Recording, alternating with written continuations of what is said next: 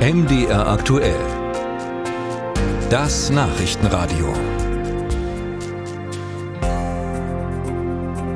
Es gibt wissenschaftliche Studien, da möchte man die Wissenschaftler gern fragen, wie sie überhaupt darauf gekommen sind, so etwas zu untersuchen. Das war unser erster Impuls, als wir von einer aktuellen Studie an der Martin-Luther-Uni Halle-Wittenberg erfahren haben. Demnach heizen Automotoren durch ihre Abwärme Tiefgaragen in einem Maße auf, dass die Wärme über den Boden ins Grundwasser gelangt. Tiefgaragen erwärmen also das Grundwasser. So, und jetzt werden Sie vielleicht fragen, was machen wir mit dieser Information?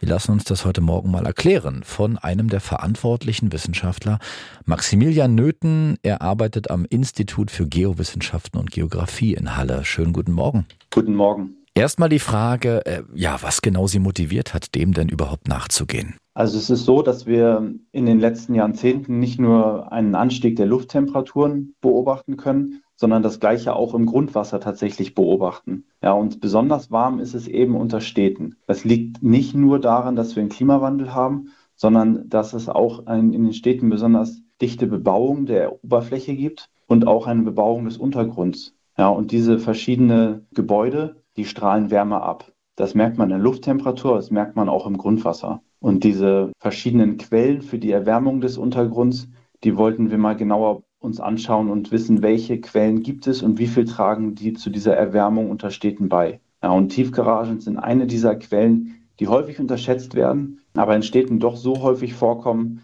dass sie eine wesentliche Rolle spielen. Abwärme von Autos und Tiefgaragen, Herr Nöten. Und Sie haben unter anderem herausgefunden in Ihrer Studie, dass diese Erwärmung schlecht ist für unser Grundwasser. Wieso?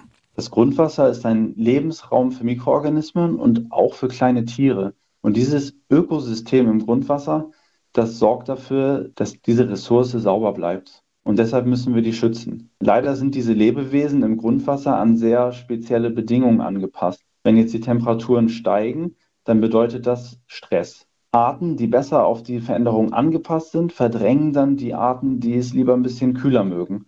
Und das Ergebnis am Ende ist eine Abnahme der Biodiversität im Grundwasser.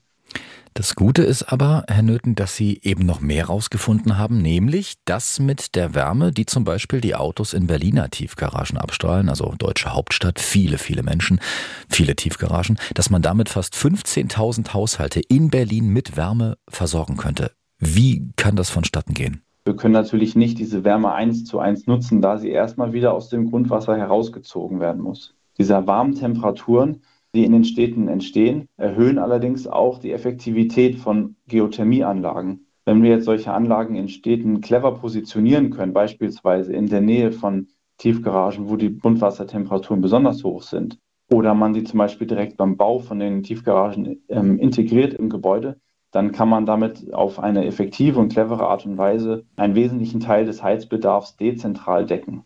Also eine Kombination aus Grundwasser, Wärme und äh, Wärmepumpen sozusagen. Ganz genau.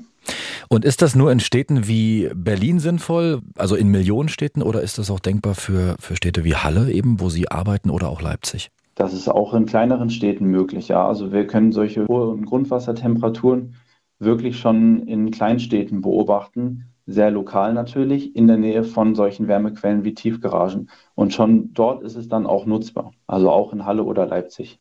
Und würden Sie jetzt sagen, äh, mit Abschluss Ihrer Studie, dass dieses Verfahren, was Sie sich da überlegt haben, tatsächlich Schule machen könnte? Ja, also die Technik hinter der oberflächennahen Geothermie, die ist seit Jahren erprobt und wird angewandt. Was natürlich bei der vermehrten Nutzung in Städten benötigt wird, ist, dass ja, diese Geothermieanlagen auch auf kommunaler Ebene gesteuert werden, so dass die Anlagen sich nicht gegenseitig die Wärme wegnehmen, wenn sie zu nah beieinander stehen. Das sagt Maximilian Nöthen vom Institut für Geowissenschaften und Geographie an der Martin-Luther-Universität Halle-Wittenberg heute Morgen hier bei MDR aktuell. Vielen Dank. Dankeschön.